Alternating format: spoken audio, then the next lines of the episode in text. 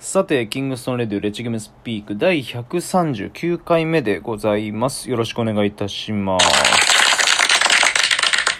え前回ニュースリーグのですね、まあ、第4節の結果、え第5節の展望、まあ、展望というか、展望話してなかったね、えのところがまだだったので、ちょっとその展望のあたりはお話ししたいかなと、今日ちょっといくつか他にもあるので、それはこの後に続けてお話しする予定でございます。えー9月21日、えー月祝に行われる第5節ですね、ゲーム1、えーイースト対サウス、ゲーム2、ノースイースト対サウスウエスト、えーこちらの2ゲームの、まあ、展望というか、えープレビューでいいんだよね。うんについてお話できればなと考えてるんですけれども、まあ、ノースじゃなくて、ゲーム1か、のイースト対サウスに関して言うと、勝った方が、無敗で、え2ゲームを終えられるという、えーまあ、大事なゲームにはなってきますね。まあ、サウスはノースイーストを何点差か ?3 点差か、えーで破る、えー、発する勝ちといったところで、まあ、我々はもう開幕節から数えると約7ヶ月やっていないのでニュースに関しては。なのでそこをどういうふうに、えー解消していくのか、えーしっかり当たってくる相手に対してどういうふうに、えーぶん殴り合うのかっていったのが、え課題になってくるかなと感じております。うーん。そうですね。まあサウスは前回がインサイドの人間港だったりとかまあプレーエリアはインサイドではないけどサイズ悪い歌だったりとかが、えー参戦していなかったのでまたちょっといろいろ変わってくるかなと思うんですけれどもイーストは逆にえーっとまあまあまあそれぞれやることは一緒ですかね。うんなのでそこの結果はまあここはちょっとここでの勝ち負けは他のチームの推移にもかなり影響してくるので、えーまあ、我々としてはまずここでバチッと勝って、えー後半戦うん再開後のシーズンに向けて、えー弾みをつけておきたいところですね。まあえーゲーム2のノースイーストとサウスウエストに関しては新規で、当たる同士で、まあ、新規で当たるとなると、1シーズン分僕らオリジナル4の NEWS がですね、えーやった上での、お上積みっていうのは、まあ、少なくはないんじゃないかなと思ってて、まあ、そういう意味で言うとサウスウエストの宮島君とかはイーストで、えーシーズン1は戦っているのでうーんそこの上積みは、えーゼロでは決してないとは思うんですけれども、まあ、今シーズンに関しては結構うーん苦戦しているのが、えー事実なわけで、えーそれをどういうふうに解消していくのかっていったのがですね、え問われる第3戦になるんじゃないかなとまあ、今のところまだ全然話はないですけど10月の、えー3、4だから5か。5の日月曜日ですね。第1週の。ここにも、えーニュースリーグが開催されるんですけれどもここでも可能であれば2ゲームやりたいなと思っていてでここで2ゲームできると全チームがゲーム3を終えた状態っていうのを、えー作り出すことができるのでうーん。イメージ的には12月に2回1週目3週目と、えー開催するにあたってそこをプレーオフ月間じゃないですけれども、うん、第1週がセミファイナル2戦で第3週がファイナル1戦。いった形にできると、まあ綺麗に収められるかなと思ってて、まあ、コロナの状況だったりとかいろんな状況が絡んでくるので今の時点で確実にとは言えないんですけれども、まあ、イメージとしてはそんな感じで走ってますよっていったところですね。ってなると、えー10月12月じゃないや10月11月かのそれぞれは1ゲームないし2ゲームで走れればと思ってるので、まあ、そこの平日普通の平日ですね。に2ゲーム開催可能なのかどうかっていうのを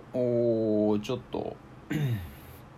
試験的にやってみるために祝日に9月21日に2ゲームを試験的にまた再開するっていったのが現状ではございます。ぐらいですかね、まあ、本来であれば本来であればっていうか、まあ、今の今もそうなんですけども前日の9月20日ですね。こちらは、まあ、キングストーンがまたお送りするこちらはチーム戦です。の 失礼。えーフルコートの 5on5 で AT1 クラシックというですね新しい大会を、えーこれから発足して展開していくんですけれども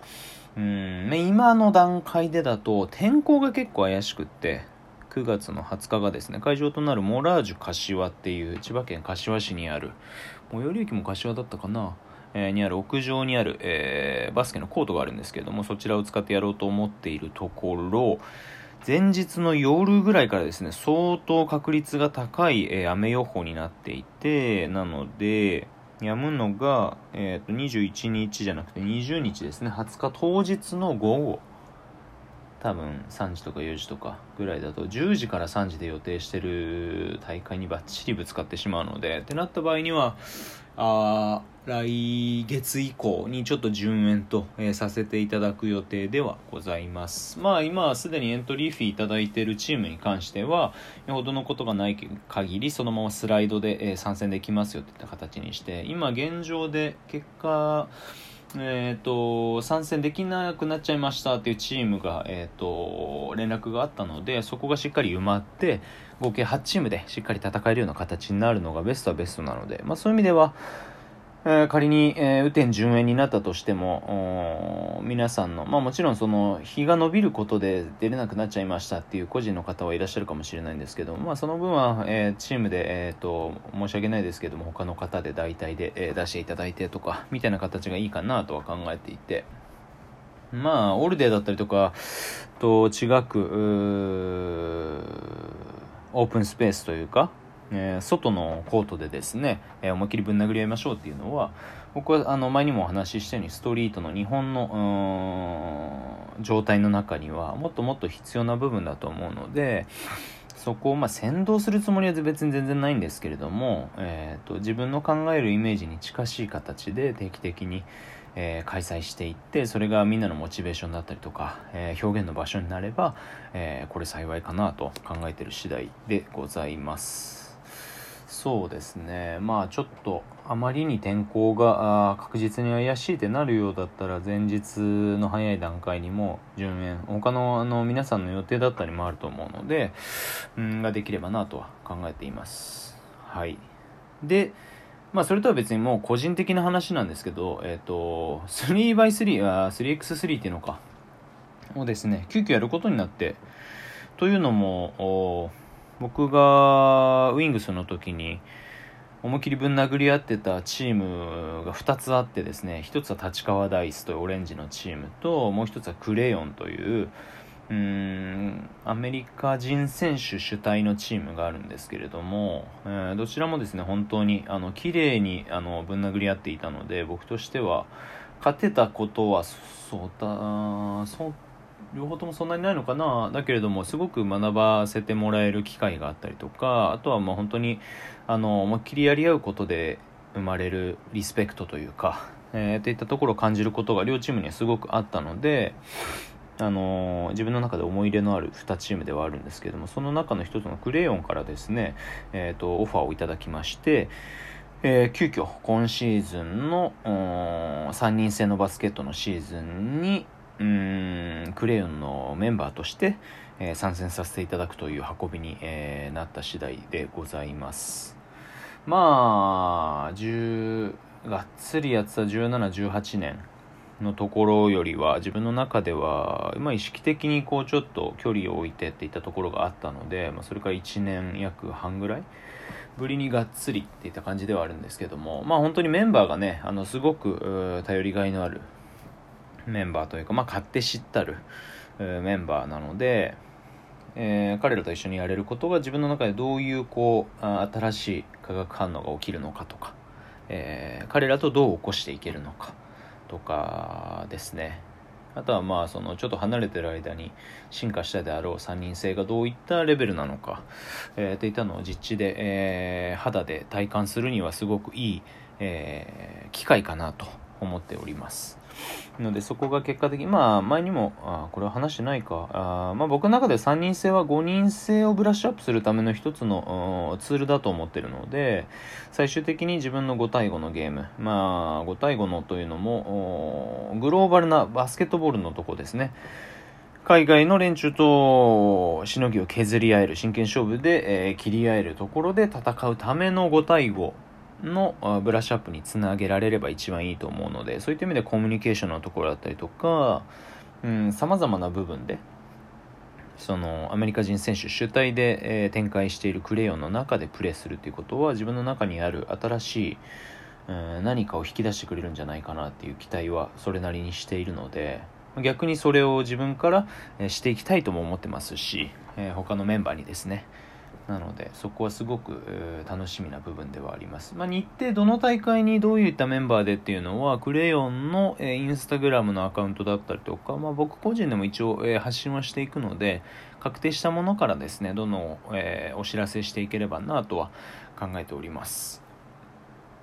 そんぐらいかな。あとはもう日曜日か。にやってる東京シティボールですね、えー、もともと、えー、日曜ピックアップと呼ばれていたサンデークルーが主体で行っていた練習ゲームというか、まあ、ピックアップの場が東京シティボールという名前にですね、えー、屋号を変えてうん少人数制の、えーまあ、かなりがっつりした、え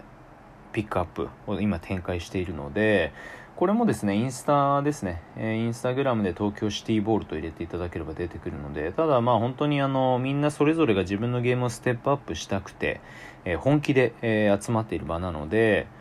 ちょっと、うん、なんだっけ、味見をしたいとか、つまんでみたいぐらいだと、あんまり多分いい結果にならないので、え、おすすめできないですね。本当に、あの、公式戦、かそれ以上の気持ちで特に、えー、初見で、えー、お越しになる場合ですね来ていただかないとうんその人を入れることでピックアップのもしくはゲームのクオリティを落とすっていうのは僕らの本意ではないのでまあじゃあだったら来ないでよっていうもの ただそれだけになってしまうので、えー、来るからにはもう、えー120%の準備をしていただいて、え最大のできる腕を振るっていただければなとは思っております。東京シティボールはちょっとまた改めてお話ししますね。